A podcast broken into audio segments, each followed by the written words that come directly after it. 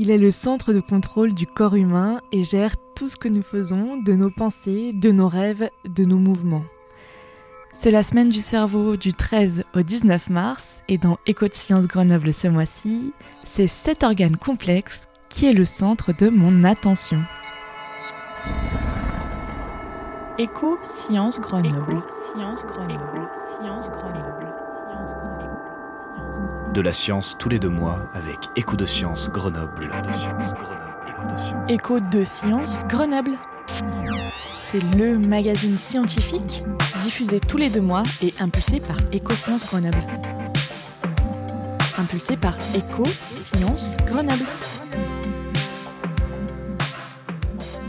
De la petite voix intérieure qui nous parle de manière diffuse ou de façon plus insistante, à la recherche d'une équipe de Grenoble Institut de Neurosciences pour aider les neurones à retrouver leur chemin dans le cerveau, j'aurai le plaisir de me tourner dans cette émission vers cinq chercheuses, cinq femmes qui ont dédié leur vie à mieux comprendre le cerveau. Avec moi aujourd'hui en plateau, Adeline Lacroix. Bonjour Adeline. Bonjour. Et merci beaucoup d'être avec nous. Vous êtes chercheuse au LPNC, le laboratoire de psychologie et de neurocognition de l'Université Grenoble-Alpes. Dans votre recherche, vous vous intéressez à l'autisme et aux aspects de ce handicap chez la femme. Pourquoi vous êtes-vous intéressée à ce sujet?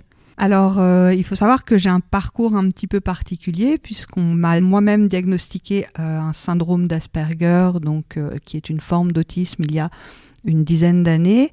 Et c'est dans ce cadre que je me suis intéressée à l'autisme et donc au sujet des femmes autistes. Et j'ai repris des études, licence, master et doctorat, avec la volonté de travailler sur l'autisme. Nous allons passer les 40 prochaines minutes ensemble pour essayer de mieux comprendre votre recherche sur l'autisme et plus particulièrement l'autisme au féminin et les aspects cognitifs et émotionnels qui accompagnent ce handicap. Mais en amuse-bouche, je vous propose de partir à la rencontre de Mathilde Faure qui a effectué une recherche avec le mathématicien Jean-Luc Schwartz sur la correspondance intersensorielle qui répond au doux nom d'effet Bouba Kiki. Le son du labo. Le son du labo, c'est l'expérimentation du moi. Je m'appelle Mathilde Fort, je suis maîtresse de conférence à, l'université euh, Grenoble-Alpes et à l'université Lyon 1. Et euh, j'enseigne euh, à l'INSPE de Lyon, donc pour la formation des enseignants, des professeurs des écoles principalement. Et mes recherches se font au, au laboratoire de psychologie et neurocognition Baby Lab de Grenoble. Vous avez euh, mis en évidence l'effet Bouba Kiki qui a été euh, trouvé, découvert à la fin des années 1920. Qu'est-ce que c'est l'effet Bouba Kiki? Alors l'effet Bouba-Kiki, ouais, il a été mis en évidence par euh, Wolfgang Kohler, un, Allemand de la Gestalt théorie. Et en fait, ce qu'il a pu mettre en évidence, c'est que de manière assez surprenante, les adultes avaient systématiquement tendance à associer des mots tels que Bouba ou Maluma à des formes rondes et des mots tels que Kiki et Takete à des formes plutôt pointues. Alors justement, on n'a pas su pendant très longtemps à quoi c'était dû. Est-ce que vous pouvez nous l'expliquer? C'est une question euh, assez simple, mais la réponse, elle se fait en plusieurs étapes.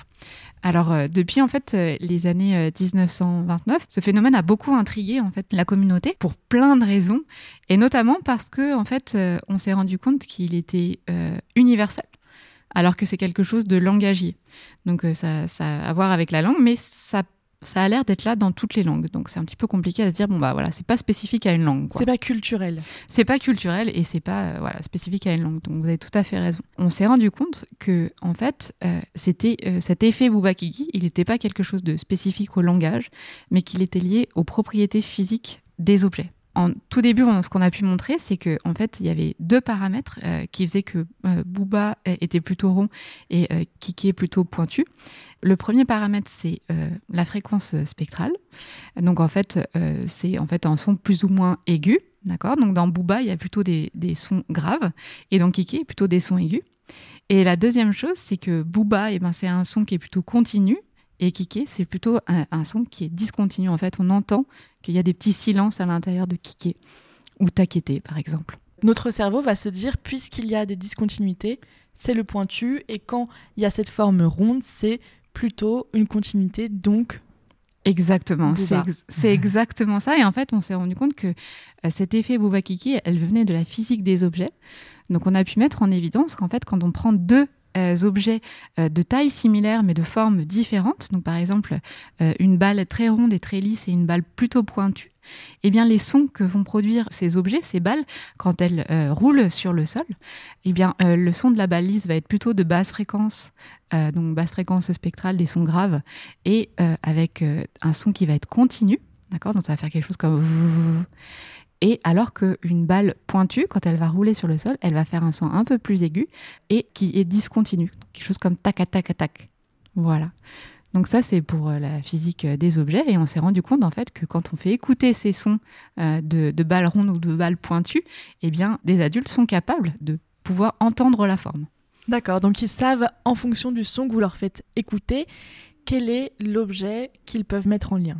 Exactement, c'est ça. L'effet Bouba-Kiki, euh, c'est euh, une correspondance intersensorielle, ça veut dire qu'il y a deux sens qui se relient. Est-ce qu'il existe d'autres correspondances intersensorielles comme cet effet Bouba-Kiki Oui, tout à fait. Alors c'est une super question. Euh, Il y en a une autre euh, qui met en évidence aussi enfin, des correspondances où les participants ou les adultes sont de manière automatique vont associer certaines propriétés du son à une information visuelle. Et euh, il y a l'effet, par exemple, mille mal qui a été euh, mis en évidence, pareil, au, au même moment, pour la première fois, en- à la fin des années euh, euh, 1920, par Sapir. Et en fait, ce qui euh, l'a pu mettre en évidence, c'est que euh, mille était plutôt associé à des formes euh, de petite taille et mal à des formes de grande taille. Merci beaucoup Mathilde. Merci à vous. Aline, est-ce que vous connaissiez euh, l'effet Bouba-Kiki Alors j'en avais entendu parler euh, du fait que Mathilde est dans le même laboratoire que moi. Et je trouve ça vraiment fascinant en fait que dans notre euh, domaine on peut se poser plein de questions. Et parfois on ne sait pas trop d'où viennent certaines choses, certaines représentations. Et avec les sciences cognitives finalement on arrive parfois à trouver certaines réponses. Et moi je trouve ça passionnant de pouvoir se poser des questions et, et pouvoir essayer d'y répondre. Alors justement, vous vous êtes posé euh, beaucoup de questions euh, sur l'autisme. Je pense que c'est très intéressant et très important qu'on reparte de la base. L'autisme, qu'est-ce que c'est? Alors l'autisme, c'est ce qu'on appelle un trouble neurodéveloppemental, donc qui intervient euh, dans les premières phases du développement et qui se caractérise euh, à l'heure actuelle dans les définitions par euh, deux grands groupes euh, de symptômes. Donc il y a les caractéristiques sociales et communicationnelles, donc les personnes autistes ont généralement des difficultés dans leurs interactions sociales. Dans euh, la communication avec les autres, dans la compréhension euh, de l'implicite, le fait d'établir des relations avec les autres, c'est compliqué, de les maintenir et de les comprendre. Il y a aussi une grande catégorie euh, de caractéristiques qui sont les caractéristiques qu'on appelle les intérêts euh, spécifiques ou restreints, certains appellent ça comme ça aussi, et euh, les particularités sensorielles, et puis le fait que les personnes autistes, elles ont un certain besoin euh, d'immuabilité. Donc les intérêts spécifiques, c'est euh, le fait que souvent les personnes autistes, elles s'intéressent à un sujet particulier de manière euh, très intense. Alors c'est atypique soit dans l'intensité, soit dans le thème du, du sujet qui est le, le sujet de prédilection. Est-ce qu'on est capable aujourd'hui de dire quelles sont les causes de l'autisme? Alors, on a fait beaucoup de progrès à ce niveau-là. On sait en tout cas que l'autisme, ce n'est pas un problème lié aux parents comme pendant longtemps on l'a pensé, en tout cas en France. Mais l'autisme, ça a des causes génétiques, mais c'est assez complexe. En fait, on a découvert pour l'instant plus de 200 gènes qui sont associés à l'autisme. Dans certains cas, ce qu'on appelle l'autisme syndromique, il va y avoir un seul gène qui va pouvoir avoir un effet fort et donner un autisme dans le cadre d'un syndrome particulier qui va s'associer à d'autres caractéristiques. Et en général, les personnes autistes ont un autisme non syndromique, c'est-à-dire une combinaison de plusieurs gènes qui va donner lieu à l'autisme. Et on ne retrouve pas forcément, si on fait un test génétique, quels gènes sont euh, la cause de l'autisme chez la personne. Ça pose la question du diagnostic. Comment est-ce qu'on peut diagnostiquer une personne autiste? Eh bien voilà, le problème, c'est que du coup, on n'a pas de tests biologiques qui permettent de diagnostiquer l'autisme. Donc l'autisme se diagnostique cliniquement, c'est-à-dire que on va observer les caractéristiques de l'autisme en faisant à la fois euh, faire certains tests ou en faisant des interviews avec les personnes si elles sont en mesure de le faire ou avec les parents des personnes ou les deux en général, c'est ce qui est le mieux. Et c'est comme ça qu'on va pouvoir diagnostiquer l'autisme. Est-ce que l'autisme, il est décrit depuis longtemps dans les recherches scientifiques? De quand datent les premières recherches sur l'autisme?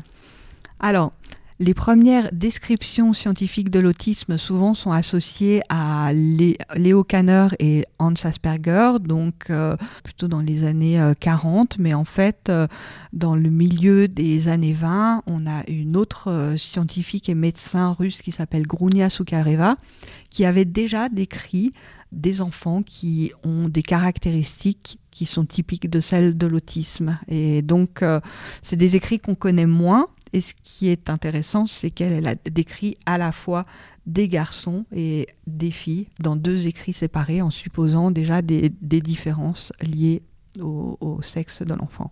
Quand j'ai fait mes recherches pour euh, cette émission, j'ai entendu parler d'autisme ou de spectre autistique. Ça veut dire qu'il y a plusieurs types d'autisme.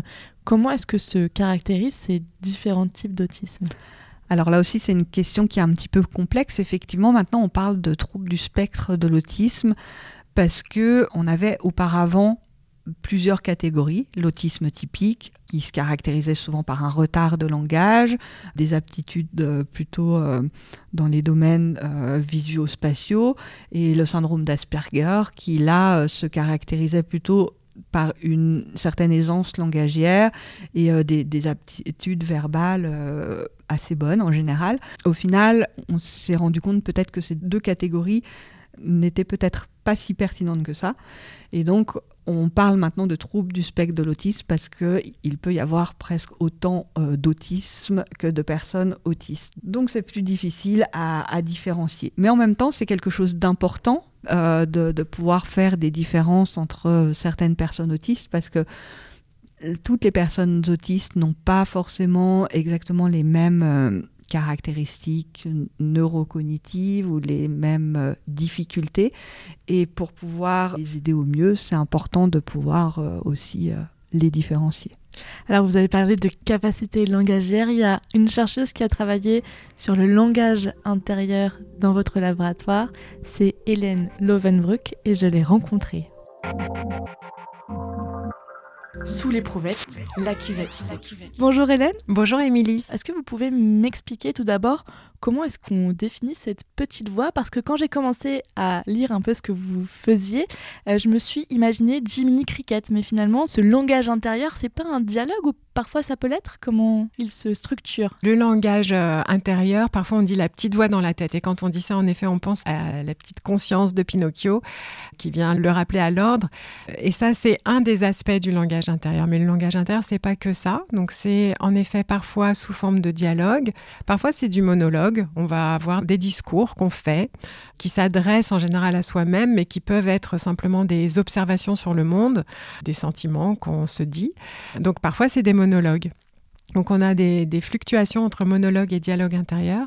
Et puis euh, ce langage intérieur, il nous sert euh, à beaucoup de choses, y compris à des opérations cognitives telles que la mémoire. Pour se rappeler un numéro de téléphone, par exemple, ou un code, on peut se le dire intérieurement, se le répéter. On a euh, cette faculté d'intérioriser le langage qui va avoir un grand nombre de fonctions, mais qui, voilà, ça, ça n'est pas juste euh, se critiquer et cette petite conscience qu'on peut avoir. Comment est-ce que vous avez travaillé pour mettre en exergue cette petite voix intérieure? Alors, euh, on peut le faire en neuroimagerie euh, de différentes façons. La première fois que je m'y suis intéressée, c'était de la parole intérieure vraiment délibérée, où on demandait à des participants de prononcer des phrases dans leur tête et de les prononcer avec différents types d'intonations dans leur tête. Et donc, on a pu montrer en demandant à des participants de répéter euh, des phrases, c'était bête, c'était Madeleine m'amena. Madeleine m'amena, on le prononçait de façon neutre ou bien avec une intonation de focalisation sur c'est Madeleine qui m'amena. Et donc, euh, vraiment, c'était très, très, très contrôlé. Mais là, on a quand même pu observer, avec juste cette tâche-là, de demander de, de, produire ces phrases avec deux types, soit neutre, soit vraiment une intonation de focalisation. On va pouvoir comparer les deux situations et on va voir que dans la situation où il y a une intonation bien spécifique, les régions auditives qui sont situées dans le lobe temporal, elles sont plus activées que quand euh, je demande simplement de prononcer une phrase dans sa tête sans beaucoup d'intonation. Euh, voilà. Tel qu'il existe euh, des troubles de la parole, est-ce que la voix intérieure parfois peut dysfonctionner? Et oui, il y a des moments où ça déraille un peu. Les ruminations, c'est ces moments qui nous arrivent à toutes et tous, hein, d'avoir euh, raté quelque chose, raté un entretien, et on se dit ah zut, pourquoi j'ai pas répondu ça? Et puis j'aurais pu. Euh, et puis on va se mettre à avoir une idée négative qui circule en boucle dans notre tête et qui est souvent de la parole. Et chez certaines personnes, euh, cette mise en boucle, elle dure et la rumination euh, peut persévérer pendant plusieurs semaines, plusieurs mois, et devenir euh, gênante parce qu'elle va entraver le fonctionnement cognitif. Puisque quand vous êtes en train de penser à quelque chose de négatif tout le temps, bah, vous n'avez pas le temps de penser euh, au reste, et donc votre flexibilité cognitive va être moins bonne. Et on a pu montrer qu'en effet, ça peut être un précurseur de troubles psychiatriques comme les troubles anxieux, comme la dépression, euh, voilà. Et puis il y a une autre forme de déraillement ou de fonctionnement un petit peu atypique de la parole intérieure, c'est ce qu'on appelle l'hallucination auditive verbale. Donc c'est le fait d'entendre des voix. Je suis comme Jeanne d'Arc, j'entends des voix. Euh, et donc ce moment-là, euh, où on a vraiment la sensation d'avoir une voix qui s'adresse à nous, on peut en neurosciences, en tout cas ici on fait cette hypothèse, que c'est en fait une parole intérieure qui est autogénérée, donc on génère euh, une, parole dans notre tête, on génère un dialogue, on, génère une voix qui s'adresse à nous, mais on perd le sentiment d'avoir soi-même généré cette voix, on perd le sentiment d'agentivité. Et donc la voix qu'on a générée paraît euh, provenir d'une source extérieure, et donc on l'attribue à une source extérieure, et on dit entendre des voix. Merci beaucoup euh, Hélène Lovenbruck. Merci à vous. Qu'est-ce que ça vous évoque, cette petite voix intérieure dont Hélène Lovenbruck nous a parlé?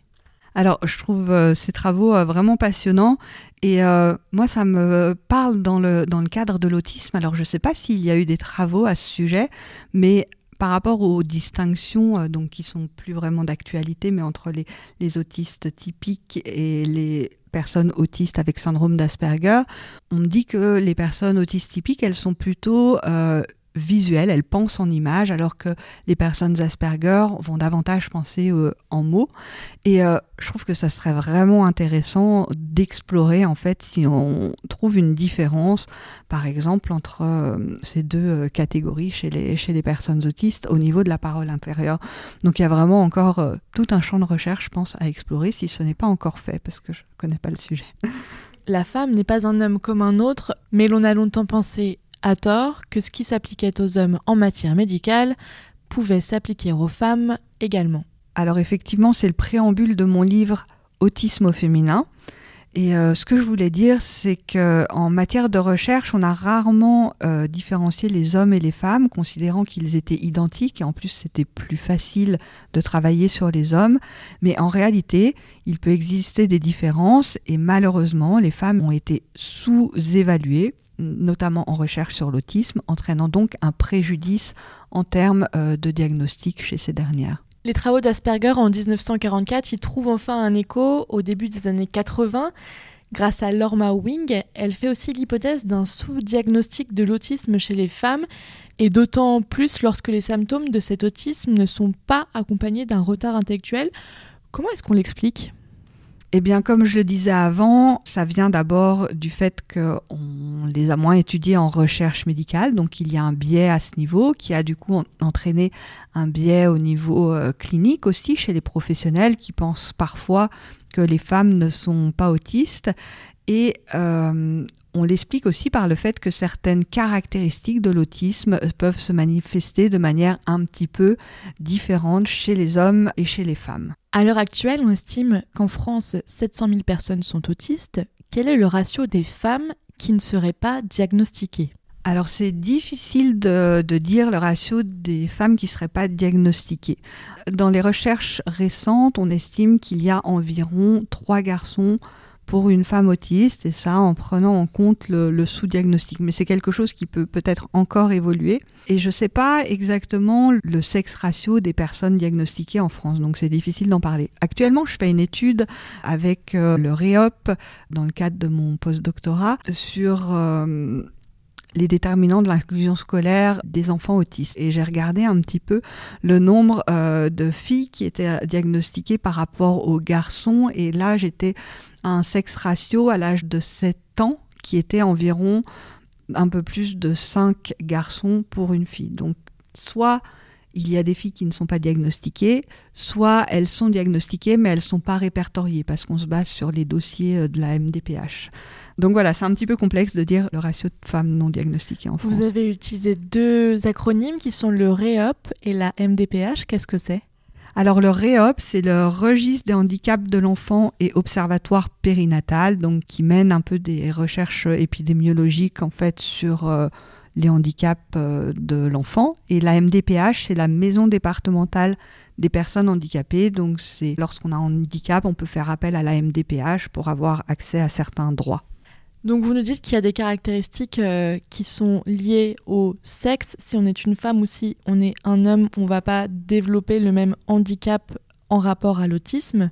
Comment est-ce que la recherche, elle peut mieux prendre en compte les caractéristiques des femmes autistes? Je pense que pour les prendre en compte, il faut les étudier, il faut euh, intégrer en fait euh, des femmes autistes au maximum dans, dans les recherches et essayer d'évaluer systématiquement s'il y a ou non des différences liées au sexe. En fait, on retrouve des différences en général dans les comportements sociaux et communicationnels où les femmes autistes, elles s'en sortent de manière un peu mieux que les garçons, ce qui fait que on les repère un peu moins, même si elles sont plus en difficulté que les filles et les femmes non autistes. Et puis il peut y avoir des différences aussi au niveau des intérêts, au niveau de la sensorialité, au niveau de certains aspects euh, cognitifs et émotionnels.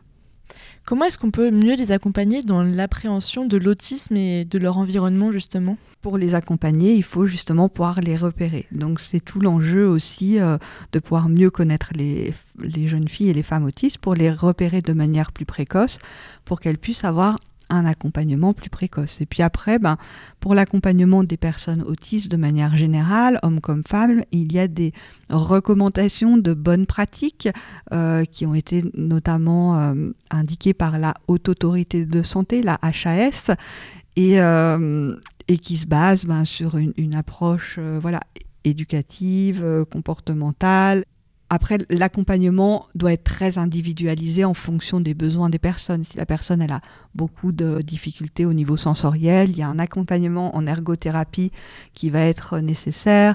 S'il y a euh, beaucoup de difficultés euh, socio-communicationnelles, il peut y avoir des groupes d'habileté sociale ou différents accompagnements psychologiques pour euh, essayer d'aider à cela. Donc, ça va vraiment aussi dépendre de la personne. Des dispositifs existent. C'est ça. Des dispositifs existent, mais il y a trop peu de choses encore en France à l'heure actuelle, puisque parfois les personnes autistes, elles ont un diagnostic et puis il n'y a rien derrière. Il y a peu d'accompagnement, ou alors euh, il y a des accompagnements, mais qui vont être très chers pour les personnes. Donc euh, il y a encore vraiment beaucoup de progrès à faire en termes d'accompagnement, que ce soit euh, chez les enfants autistes et à l'âge adulte, et puis aussi en termes d'intégration, parce que c'est important que les personnes autistes soient intégrées dans la société. Et euh, malheureusement, elles sont parfois euh, pas assez incluses, euh, que ce soit au niveau scolaire, social, professionnel. Donc il y a encore beaucoup de progrès à faire à ce niveau-là. Quand j'ai travaillé sur cet épisode spécial sur le cerveau, je me suis attachée aux recherches d'Omera Nawabi, qui euh, travaille avec euh, son équipe à Grenoble Institut de neurosciences sur la reconstitution des axones dans le cadre de chocs notamment à la moelle épinière et de maladies neurodégénératives. Je vous propose qu'on l'écoute. Les Audacieuses, un voyage dans le temps pour rencontrer des femmes en avance sur leur temps. Des femmes en avance sur leur temps qui font avancer le temps.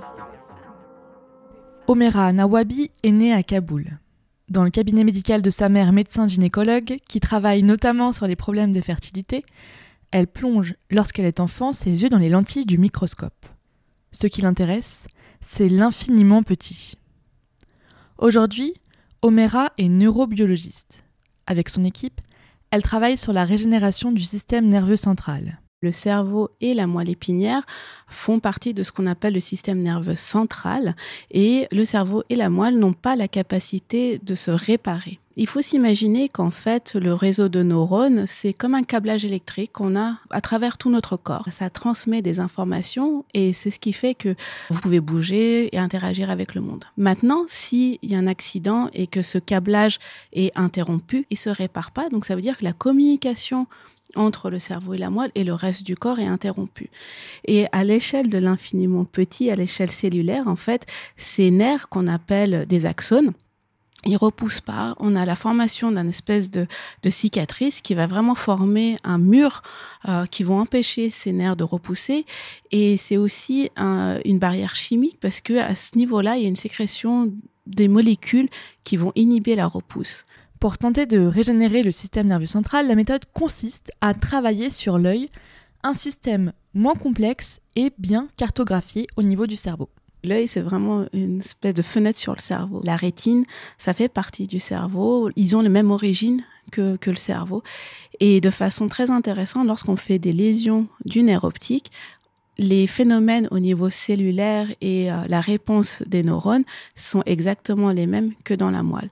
Mais c'est un système qui est euh, beaucoup plus simple parce que euh, il y a qu'un type de neurone de la rétine qui forme le nerf optique et qui connecte le cerveau. Et quand on fait cette lésion-là, on affecte qu'un seul type de neurone qu'on connaît très bien à l'échelle cellulaire et moléculaire. On connaît très bien euh, où ce nerf optique projette dans le cerveau. Donc, on a toute la cartographie euh, des connexions rétiniennes dans le cerveau. Et ça, c'est quelque chose de très important parce que quand on veut reconstituer des, circuits, on a besoin de savoir comment ils étaient au début. Et ça, c'est quelque chose qui reste encore euh, mal défini euh, au niveau de la moelle parce qu'il y a tellement de, de, neurones du cerveau qui projettent dans la moelle et tellement de neurones de la moelle qui projettent dans le cerveau, qui, ce qui fait que c'est un système très complexe. Et donc c'est pour ça qu'on travaille sur l'œil et toutes les molécules qui marchent sur l'œil, tous les voies moléculaires qui permettent la repousse du nerf optique marchent dans la moelle épinière. Et aussi, les chirurgies qu'on fait euh, dans nos modèles murins sont beaucoup moins invasifs que si on faisait des lésions de la moelle. Donc, il y a aussi un côté d'éthique euh, qui intervient là-dedans, ce qui nous fait travailler sur des systèmes les moins invasifs, les moins douloureux pour euh, nos, modèles animaux qu'on utilise dans le laboratoire. Et donc les, les protocoles qu'on utilise, c'est que on, teste nos hypothèses dans le système visuel, qui fait partie du système nerveux central. Et lorsqu'on a euh, des molécules qui marchent, Là, on les transfère dans nos modèles de lésions de la moelle. En Suisse, l'équipe de recherche de Grégoire Courtine arrive à refaire marcher des patients avec des stimulations électriques. Omera, quels sont les espoirs pour votre recherche dans le futur? Pour moi, l'un des espoirs, c'est combiner nous ce qu'on fait au niveau moléculaire, de diriger les axones au bon endroit, de les faire régénérer, avec ce qui est fait au niveau de la stimulation électrique, par exemple, pour renforcer ces circuits, pour les faire maintenir, en fait, parce que ce n'est pas tout de conduire un axone jusqu'à sa cible, mais il faut que la connexion soit stable.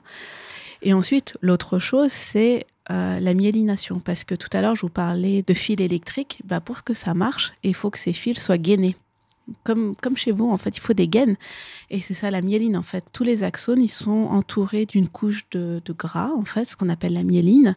Et c'est ça qui va permettre la transduction du signal qui est électrique. Maintenant, on arrive à faire régénérer, on arrive à reformer des circuits. Et tout l'enjeu va être de les stabiliser, de les gainer et de faire en sorte qu'ils perdurent dans le temps et de réentraîner les patients à réutiliser ces, ces circuits nouvellement formés, en fait.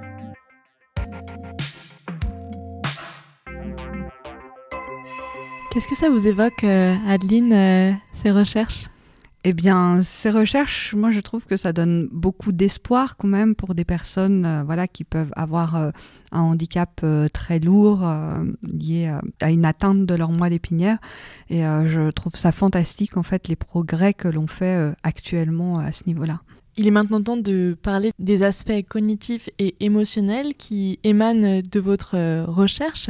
Euh, vous écrivez dans votre livre notamment que l'autisme peut, je cite, se traduire aussi en termes de fonctionnement cognitif et émotionnel atypique. Alors qu'est-ce que c'est euh, ces deux gros mots-là Comment est-ce que vous le définissez? Le fonctionnement cognitif, c'est très large, hein. ça peut être la pensée, mais en fait le fonctionnement cognitif, ça va inclure beaucoup de fonctions comme la mémoire, le langage, euh, les fonctions euh, intellectuelles, les fonctions qu'on appelle exécutives, qui sont un peu le, chef d'orchestre du, cerveau et qui nous, vont nous permettre de, de, planifier, de changer de tâche, etc. Donc c'est très large.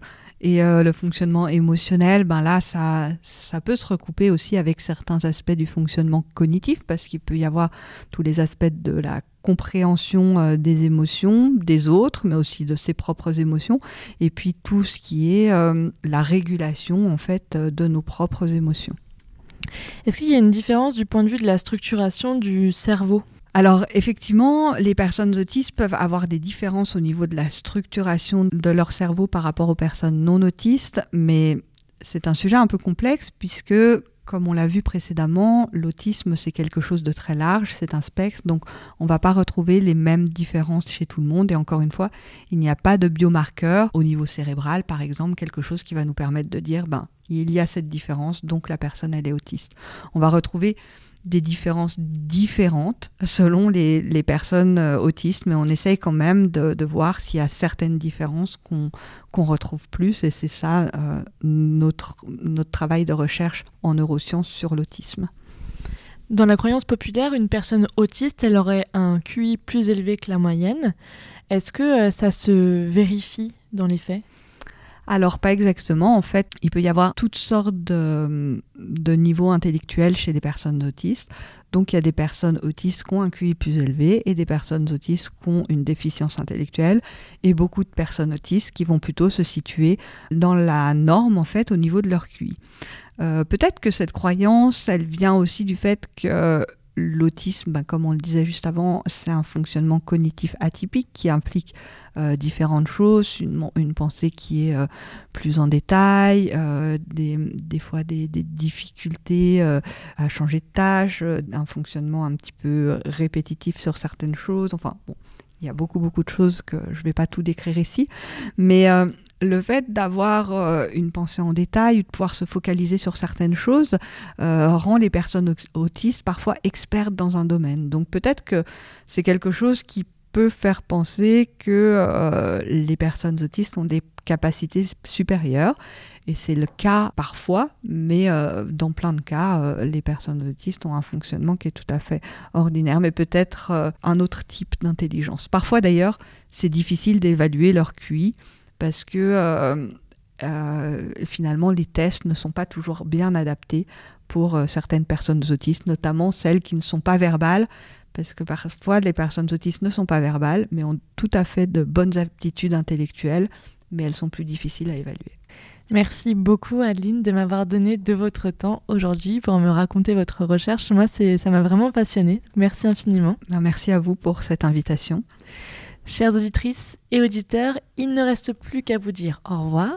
Retrouvez partout en France les événements organisés dans le cadre de la Semaine du cerveau du 13 au 19 mars. Sur le fil du podcast et sur les comptes Instagram de la Casemat et de Scadienco, je prendrai le soin d'uploader du contenu exclusif à ce moment-là. D'ailleurs, Adeline, il me semble qu'on vous retrouvera à l'Éditathlon. Oui, exactement. C'est euh, un marathon d'édition euh, de pages Wikipédia qui est organisé par euh, certains membres du LPNC, notamment Audrey Kist, Marcella Perron, et avec certains membres de la Casemat comme Marion Sabourdi l'idée de cet éditathlon, c'est de pouvoir euh, mettre un petit peu en avant euh, les femmes en sciences et de pouvoir euh, augmenter les pages Wikipédia à la fois en nombre mais en qualité de, contenu sur des femmes de sciences. Et eh bien d'ailleurs, on se quitte avec Marcella Perron Bertolotti qui m'a raconté les événements mis en place dans le cadre de la semaine du cerveau. À très vite et belle journée ou bonne soirée. Ça va arriver près de chez vous, surtout si vous habitez là où on veut que ça arrive. Ça va arriver près de chez vous, surtout si vous habitez près de l'endroit où on veut que ça arrive. Bonjour, Marcella Perron Bertolotti. Bonjour. Vous êtes enseignante chercheuse en psychologie cognitive et vous coordonnez la 25e édition de la Semaine du cerveau du 13 au 19 mars 2023. Cette année, cette semaine a pour thème l'apprentissage avec un jeu de mots, apprendre ou à laisser. Quelle est l'importance d'abord de cet événement? Alors cet événement, il faut déjà savoir que c'est un événement grand public, un des seuls à être soutenu, proposé par une seule société savante, en l'occurrence la Société de neurosciences. Chaque ville a ses propres caractéristiques. Nous, à Grenoble, on a une grande importance parce qu'on est une grande communauté de neuroscientifiques qui ont travaillé à différents niveaux en fonction des différents laboratoires, différents angles de vue, angles d'analyse. Donc on peut travailler d'un point de vue de la molécule, d'un point de vue de neurones des systèmes, mais aussi d'un point de vue des mécanismes de la cognition et de la psyché. Et euh, pour notre communauté, la grande importance, c'est de partager les euh, différentes euh, recherches, les différentes recherches actuelles, l'actualité de la recherche pour le grand public. Donc ça veut dire que un public égale un événement. Est-ce que tu peux nous raconter ce qui va se passer à l'hôpital? Alors à l'hôpital, nous allons cette année partager avec le grand public tous les aspects de le réapprentissage. Comment fait le cerveau pour réapprendre quand il a perdu une capacité? Par exemple, si on perd la capacité de parler suite à une lésion cérébrale, suite à d'autres événements, comment on va réapprendre, ce qui va nous amener à travailler sur tout ce qui est à discuter sur la plasticité cérébrale, les mécanismes neurocognitifs des réhabilitations, des rééducations et euh, donc des réapprentissages. Un autre public aussi, qui est un public important à l'université, qui est l'étudiant. Vous avez choisi de mettre en avant les étudiants artistes de haut niveau dans une soirée spéciale qui se passera à l'Est, l'espace scénique transdisciplinaire. Oui, en effet, cette année, on va collaborer avec ces artistes de haut niveau, étudiants de l'Université Grenoble-Alpes, qui viennent travailler en binôme avec des chercheurs et spécialistes du mouvement du corps et comment le corps, il apprend ces différents mouvements. Et en l'occurrence, ici, ce sont des mouvements extrêmes, c'est des apprentissages extrêmes de leur corps. Et ils vont exemplifier cela par un événement qui va euh, donc euh, mettre ensemble art et science. Merci beaucoup Marcella d'avoir été avec moi aujourd'hui. J'imagine qu'on peut retrouver la programmation sur le site de l'université. Et sur le site de la Société de Neurosciences, le site officiel de la Semaine de cerveau. Exactement. Pour vous faciliter la tâche, on vous remet toutes les indications dans la description du podcast. Vous n'avez plus qu'à cliquer.